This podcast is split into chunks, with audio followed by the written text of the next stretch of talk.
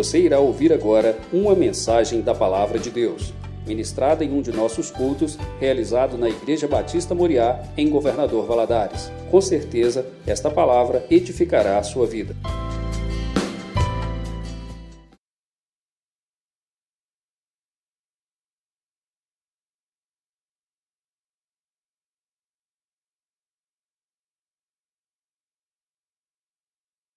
Boa noite, irmãos, a paz do Senhor, amém? Vamos ficar todos de pé? Só mais um pouquinho. Abra sua Bíblia no capítulo 4 do livro de Filipenses. Um texto conhecido da igreja, mas eu tenho certeza que o Senhor vai falar conosco nesta noite. Você veio ouvir a voz do Senhor aqui, irmão? Veio? Amém. A palavra de Deus fala que o Senhor não rejeita um coração contrito, né? Então, que Ele fale conosco. Todos encontraram? Filipenses capítulo 4, a partir do versículo 4, nos fala assim: Regozijai-vos sempre no Senhor. Outra vez digo: regozijai-vos. Seja a vossa equidade notória a todos os homens. Perto está o Senhor. Não estejais inquietos por coisa alguma, antes as vossas petições sejam em tudo conhecidas diante de Deus, pela oração e súplicas com ação de graças. E a paz de Deus, que excede todo entendimento, guardará os vossos corações e os vossos sentimentos em Cristo Jesus.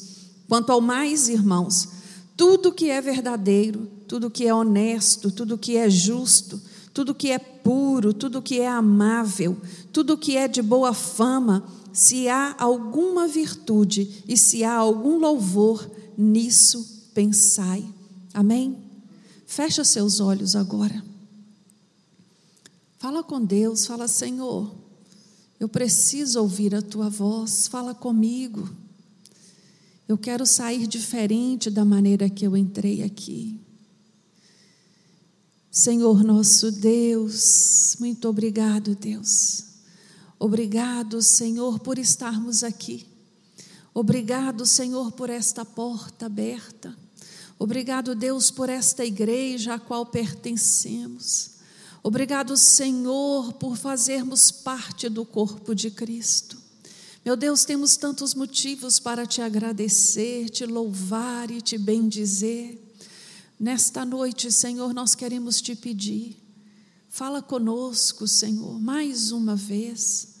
Ah, Deus, nós não podemos negar que todas as vezes que aqui adentramos, o Teu Santo Espírito ministra em nós, que todas as vezes que aqui entramos, somos alimentados por Ti. E nós cabemos, meu Deus, que esta noite não será diferente. Por isso, Deus, fala conosco e eu te peço, Senhor, na autoridade do nome de Jesus, que toda mente inquieta, que toda perturbação bata em retirada no nome de Jesus. Que as mentes estejam cativas, Senhor, à tua palavra. Fala conosco, fala comigo, Senhor, é o que eu te peço, no nome de Jesus oramos. Amém. Você pode se assentar? Irmãos, esta, esses dias aí atrás, eu li um artigo do New York Times, escrito por um, por um psicólogo, o nome dele é Adam Grant.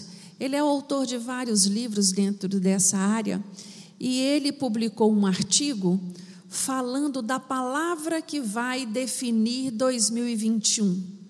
Na verdade, ele fala sobre uma enfermidade que acometeu as pessoas durante a pandemia e que está aí e que pode gerar muitas consequências. A palavra que ele deu para essa enfermidade é definhamento. O seu artigo chama Definhamento, Mal-Estar de 2021.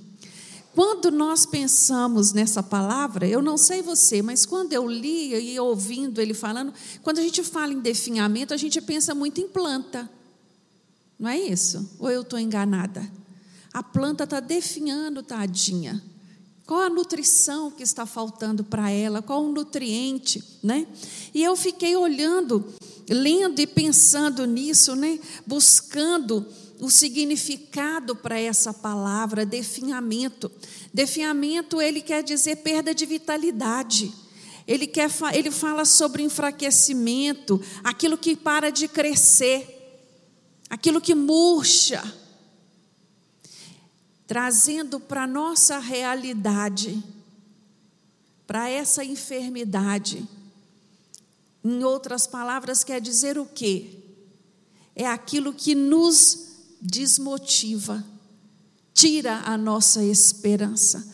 Uma pessoa defiando é uma pessoa desesperançada. Você concorda comigo?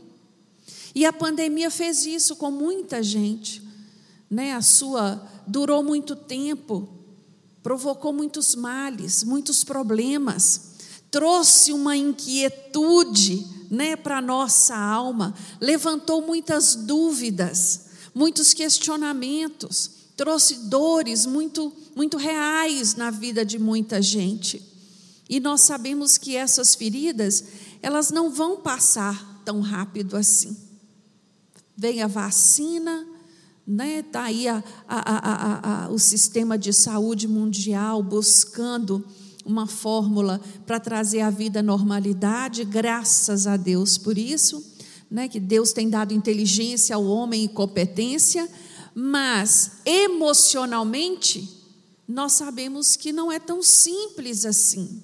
E há uma, uma previsão muito catastrófica nesse artigo a respeito das pessoas que estão sofrendo desta enfermidade, deste definhamento, porque ele não é depressão, não é uma doença mental, mas ele, ele prevê que as pessoas que estão passando por esta por esse momento de estagnação, de desmotivação, de desesperança, vai ser o deprimido daqui a pouco. Então, meditando, lendo esse artigo, na hora que eu li esse artigo, me veio o versículo 4 do capítulo 4. Regozijai-vos sempre no Senhor. Irmãos, existe alguma outra maneira de nós sermos felizes se não for em Cristo Jesus? Não, sabe por quê? Porque Ele é a nossa esperança. Ele é a âncora da nossa alma, é Ele que firma os nossos passos. Não quer dizer que não soframos, que não, não, não passamos por momentos de inquietude, não quer dizer nada disso. Só que tem um limite. Quando eu chego na igreja, o Senhor me renova, renova as minhas forças, renova o meu ânimo. É algo assim surpreendente, é sobrenatural. Por isso que ele vai dizer assim com tanta é, veemência: regozijai-vos sempre no Senhor, e outra vez eu vou dizer: regozijai-vos. Quando eu leio esses versículos, é como se eu estivesse vendo Paulo escrevendo para os nossos dias. A impressão que eu tenho é essa: o mundo que nós estamos vivendo hoje é um mundo de total inquietude. Em todas as áreas, em todas as atividades, seja da saúde, seja política, seja econômica, seja social, seja natural. A natureza tem se rebelado de uma maneira muito grande. Para todo tempo é uma notícia. Terremoto, furacão, é, é vulcão, enchente, e assim vai. E aí eu fico pensando, né, como não nos preocupar, como não nos inquietar. Por que, que Paulo escreveu estas palavras para esta igreja, a igreja de Éfeso? Qual era o momento em que essa carta foi escrita? Por que, que Paulo vai tratar desse assunto? Não andeis ansiosos, não andeis inquietos por coisa alguma. O que estava inquietando a igreja de Éfeso naquele momento? São questionamentos que me vêm à mente e eu começo a pensar. A, a carta de, Efe, eh, de Filipenses é a carta da alegria. Se você for buscar estudar teologicamente esse livro, ele é reconhecido assim como a carta da alegria. O seu autor é Paulo. Quando Paulo escreve esta carta, Paulo estava preso. Olha para você ver a, a, a, a, ambiguidade aí. Né? Uma carta da alegria sendo escrita onde? Na prisão. Paulo estava preso. Paulo preso, eu imagino que a igreja de Filipos, ela, ela, ela vai entrar em, em, em, pânico. O fundador da igreja, o homem de Deus foi preso. E junto a isso, estava acontecendo um levante de falsos profetas ali naquela cidade. E a notícia de que a, a, a, a, perseguição já estava, já era iminente. E além disso tudo, já que não faltava mais nada, ainda havia problema entre os irmãos na igreja. Este era o ambiente da igreja de Filipos. E Paulo vai escrever a estes irmãos de uma maneira linda, dizendo a eles: olha, se alegrem no Senhor, se acalmem. Se tem alguma coisa realmente atrapalhando, perturbando, vai orar, vai fazer conhecidas diante de Deus as suas súplicas, as suas necessidades, com oração e ações de graça. Eu entendo, meus irmãos, que quando gastamos muitas, muita energia com a preocupação, com a inquietude, vai nos faltar energia para buscar a Deus. Você concorda comigo? Vai faltar. E hoje, nessa noite, eu queria, em poucas palavras, te ajudar a transformar este momento de inquietude que talvez alguns de vocês que estão aqui estejam passando, ou alguns dos que estejam nos ouvindo, a transformar esta situação para algo positivo na sua vida.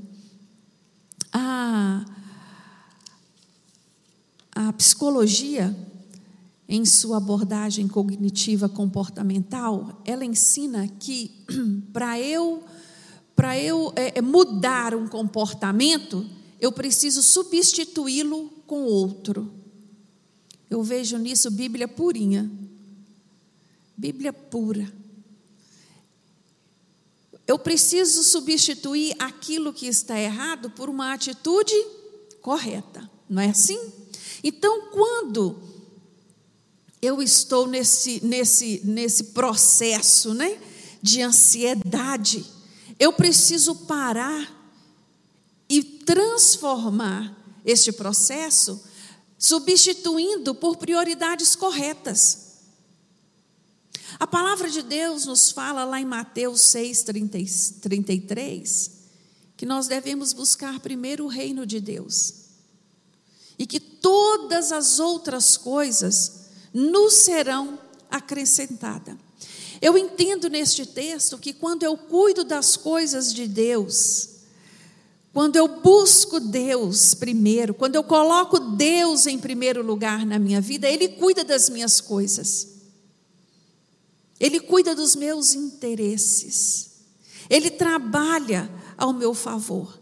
Mas quando eu inverto esta ordem, quando eu passo a duvidar das promessas, porque a ansiedade, a inquietude, a preocupação, ela manda esta mensagem para Deus eu estou duvidando de que o Senhor é capaz de resolver o meu problema. Eu estou duvidando de que o Senhor está no controle desta situação.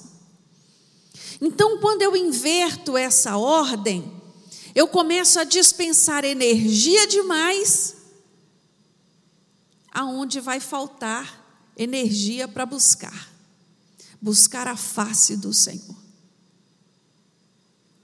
Eu, eu tenho aprendido na minha caminhada cristã que, com força ou sem força, eu vou buscar a Deus. Aguentando ou não aguentando, querendo ou não querendo, porque servir a Deus não passa por esse viés das emoções. Hoje eu estou com vontade, amanhã eu não estou.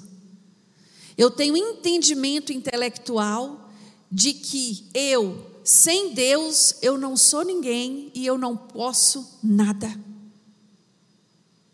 Então, o entendimento que eu tenho da minha dependência de Deus me faz buscá-lo a todo tempo. E lendo a carta de a Filipenses, eu chego à conclusão que o Senhor não quer apenas que eu o sirva e que eu o obedeça, mas Ele quer que eu faça isso com alegria. Então você consegue perceber que o seu esforço tem que ser maior ainda? Tem que ser feliz. Eu vou fazer alegre. Eu vou servir a minha família com alegria. Eu vou servir aos que me estão à minha volta com alegria. Eu vou fazer a obra do Senhor com alegria. E quando eu vou me alegrando, eu vou me fortalecendo, porque a própria palavra de Deus nos diz assim: que a alegria do Senhor é a minha força.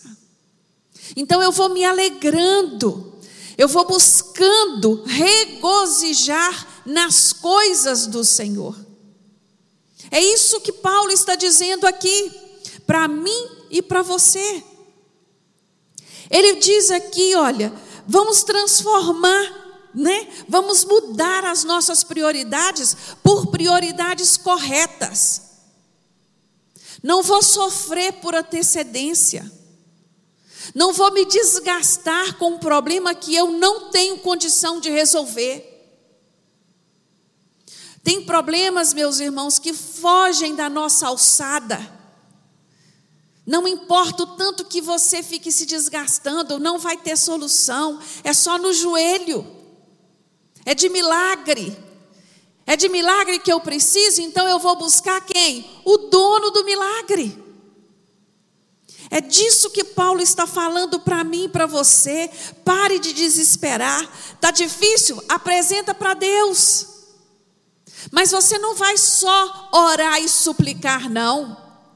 Você vai apresentar a sua oração, a sua petição com ações de graça. Você consegue entender a diferença que está aí? Ações de graça, meu irmão, minha irmã, é agradecer por aquilo que eu ainda nem recebi. É ser grato por ter a certeza de que Deus vai trabalhar a meu favor. Era, é ter a confiança de que aquele que me prometeu é fiel para cumprir. Isso é orar e suplicar com ação de graças. E eu gosto muito do versículo 5, porque ele diz assim: ele dá um conselho no versículo 5: seja a vossa equidade notória a todos os homens. O que quer dizer equidade? Valor moral, justiça, honestidade. Crente, meu irmão, aquele que levanta a bandeira de crente, ele tem que se desdobrar para ser um homem de caráter, uma mulher de caráter. Uma pessoa correta nas suas ações. Uma pessoa que busque ser justa. Porque nós estamos cercados por testemunhas. O tempo todo nos olhando e querendo saber se nós vamos falhar, se nós vamos errar. Então nós devemos buscar ter esta equidade notória, não por orgulho, não para aparecer para ninguém, não, mas porque o versículo continua: perto está o Senhor, porque o Senhor está perto, o Senhor está comigo, o Senhor está com você, e Ele nos observa, e é por isso que nós buscamos andar corretamente na Sua presença. Trocar a minha ansiedade por prioridades corretas é trocar essa preocupação por conceitos racionais. O que é isso? Quando eu vou lá no capítulo 6 de Mateus, Jesus, o capítulo 6 é o capítulo do Sermão da Montanha. Jesus está ali ensinando aos seus discípulos de uma maneira muito racional a respeito de preocupação. Ele fala assim: olha para o lírios do campo, olha para as aves, olha, olha, olha para o que está à sua volta, olha para as flores, olha como Deus cuida de cada uma delas. Você é muito mais importante do que estas flores, do que esta vegetação, do que estas aves. Ele, o Pai, não vai cuidar melhor ainda de você? É esse questionamento que Jesus vai levantar ali naquela, naquela, naquele diálogo. Então, Jesus está dizendo a cada um deles: olha, não tenha dúvida, não tenha dúvidas. Jesus estava preparando o espírito daqueles homens, daquelas mulheres para o que estava por vir. Quando Paulo nos diz aqui: olha, troque essa ansiedade por prioridades corretas, troque a sua preocupação pela esperança. Eu vou te falar, meu irmão, eu nunca vi e ouvi tanta gente desesperançosa como nos dias de hoje. E isso é muito triste. A palavra de Deus nos fala lá no livro de Salmos 25, 3: com efeito dos que em ti esperam, ninguém será envergonhado. A nossa esperança firmada no Senhor nunca será envergonhada. Nunca. Ele vai, o salmista vai falar também no Salmo 31: Sede fortes e revigore-se o vosso coração, vós todos que esperais no Senhor. Sedes fortes e revigore-se, porque tem lutas que demoram mais tempo. Tem situações que demoram mais, vão exigir mais das suas forças. Então, revigore-se. A esperança, meus irmãos, no sentido bíblico, não é aquele pensamento positivista que acha que tudo no final vai dar certo. Não tem nada a ver com isso. A esperança fundada na Bíblia, né, que é o ensino que, que a Bíblia nos traz, é o fundamento sobre o qual nós construímos a nossa vida, que é o próprio Jesus. Ele é a nossa esperança. Ele é a razão da nossa esperança. Por causa dele, todas as nossas expectativas depositadas no Senhor não são frustradas. Ele é o motivo da minha e da sua esperança. Nós somos convidados a trocar nossas inquietudes e as nossas preocupações por uma consciência da presença de Deus. Eu gosto muito de dizer que hoje nós temos tido dificuldades de lembrar quem nós somos verdadeiramente em Cristo Jesus.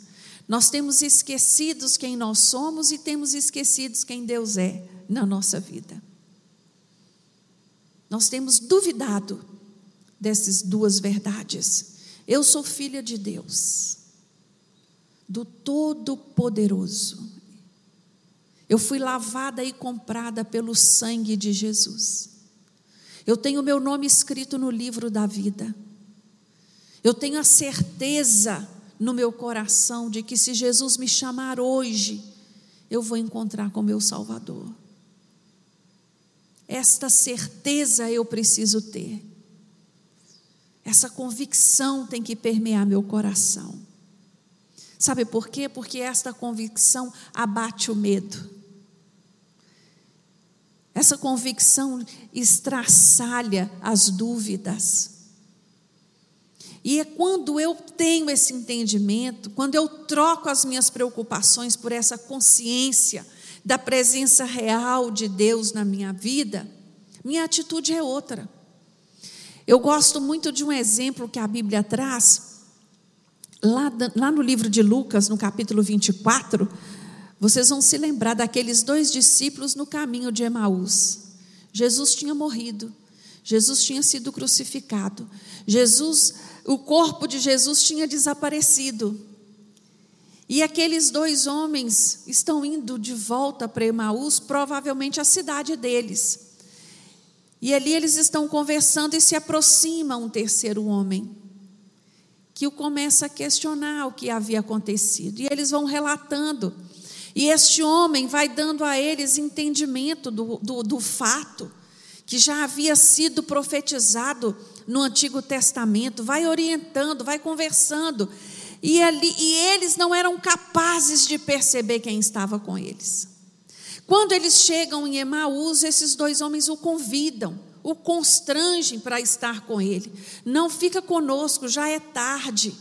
E quando entraram para dentro de casa, quando foram cear, na hora que Jesus parte o pão e agradece, é que eles vão reconhecer que Jesus estava com eles durante todo o caminho. Assim muitas vezes é conosco. Nós estamos tão obcecados com o problema, nós estamos tão focados com a dificuldade, que perdemos Jesus de vista. Perdemos o foco que é a nossa esperança. Esquecemos de quem é Deus na nossa vida. Ah, irmãos, é necessário observar mais a nós mesmos. Tem um personagem na Bíblia que eu amo, que você também deve amar, é Davi. Eu não amo Davi pelas suas conquistas, pelo grande rei que ele foi, por tudo aquilo que ele fez. Eu amo Davi porque Davi, ele tinha uma habilidade que era só dele. Davi, Davi sabia olhar para si e falar assim: pequei, errei, falhei, estou mal. Davi olhava para si e falava: Senhor, minha alma. Ele conversava consigo mesmo. Como isso é importante. Como nós, falta a nós a capacidade de olhar para nós mesmos, para as nossas debilidades, para as nossas dificuldades, reconhecer uma a uma e conversar conosco. É disso que, que é, é isso que nós precisamos.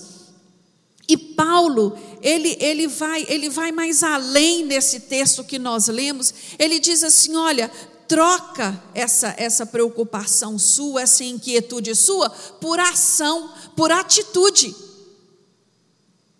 E qual é a atitude que Paulo chama para mim, a minha atenção e a sua? Aqui, olha, versículo 8.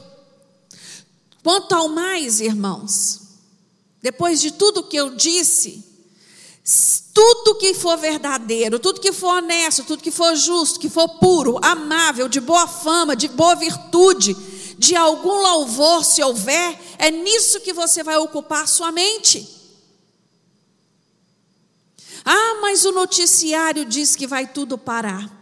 Ah, porque as notícias são disso. Ah, porque está acontecendo um rumor de guerra em tal. Meu irmão, descansa no Senhor e ocupa a sua mente com o que realmente vale a pena.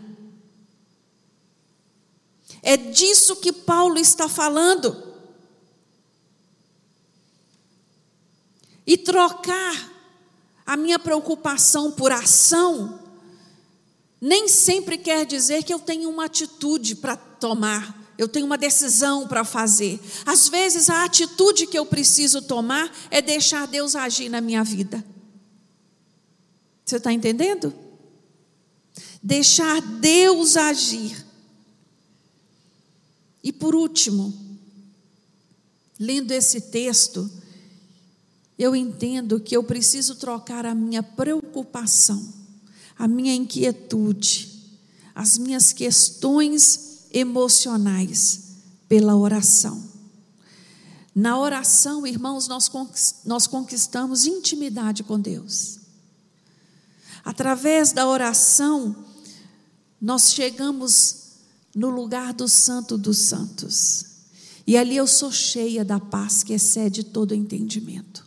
Ali eu sou renovada, ali eu recebo alívio, ali eu recebo refrigério, ali a minha carga de estresse é aliviada.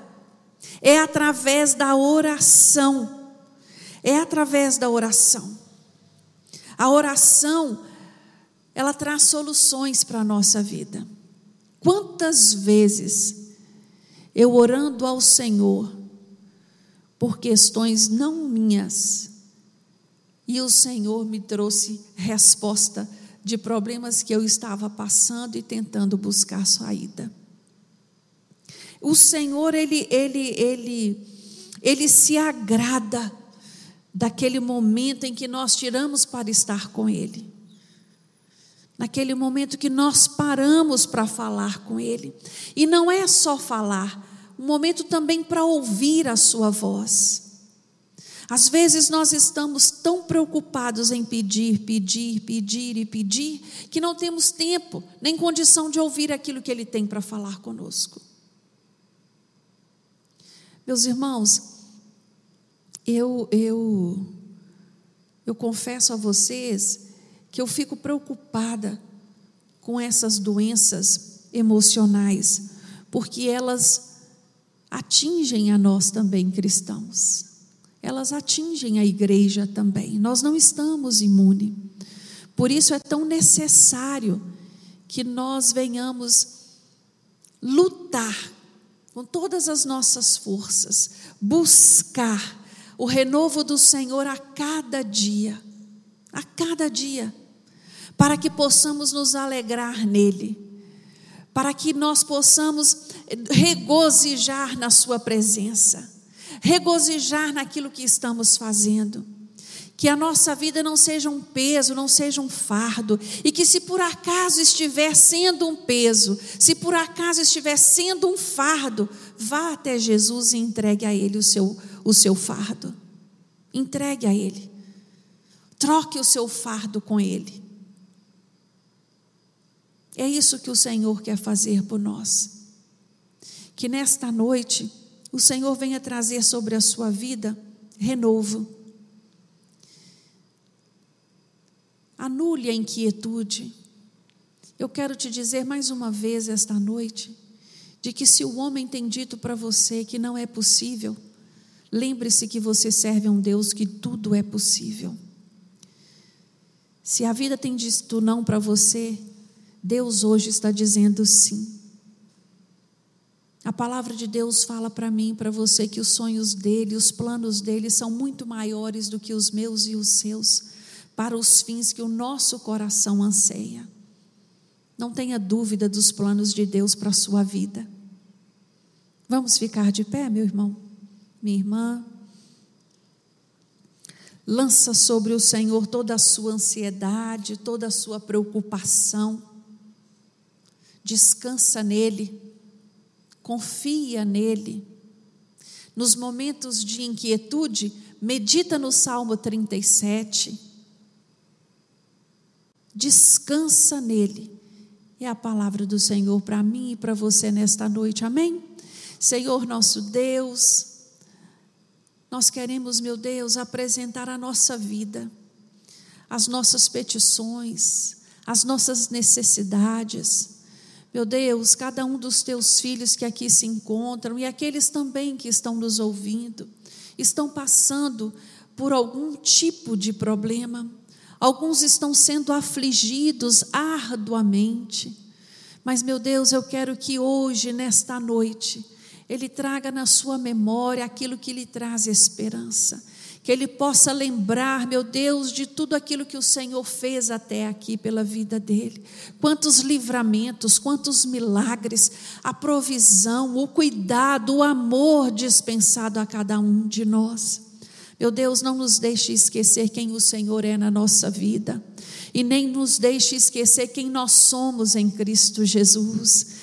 Que nós tenhamos estas, estas convicções bem firmadas na nossa mente e no nosso coração porque são elas que nos sustentam, são elas que nos mantêm de pé. É a certeza de que o Senhor trabalha ao nosso favor, é a certeza de que no Senhor nós somos mais do que vencedores. Meu Deus, Toma, Senhor, a vida de cada um dos teus filhos nas tuas mãos nesta noite.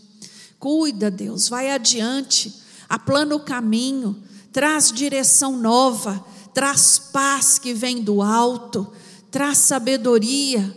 Ensina, meu Deus, a ouvir mais e falar menos. Ensina, Senhor, a ocupar a mente com aquilo que verdadeiramente é proveitoso. Oh Deus, nos ajuda, Senhor, porque somos falhos e somos dependentes de Ti. Esta é a nossa oração de gratidão a Ti, Senhor, no nome de Jesus. Amém.